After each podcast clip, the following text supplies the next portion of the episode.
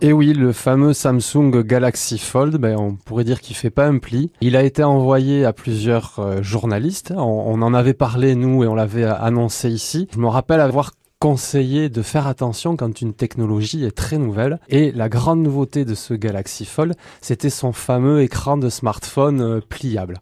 Eh bien, il y a un petit souci dans un film de protection que certains journalistes ont enlevé. Il fallait pas l'enlever. Samsung s'est rendu compte que ça endommageait le téléphone. Il se retrouve aussi qu'il y a un journaliste où son téléphone est tombé en panne au bout de quelques jours, écran cassé. Quelle a été la réaction de Samsung? On décale la mise en vente, on rappelle tous les produits qu'on a envoyés aux journalistes. La production n'est pas arrêtée comme il l'avait eu avec le fameux Galaxy Note 7, mais la sortie est décalée. C'est quand même une décision qui doit pas être facile à prendre et on peut quand même saluer Samsung d'avoir fait cette annonce. Ils l'ont peut-être sorti un peu trop vite, mais ils ont quand même proposé une réaction rapide.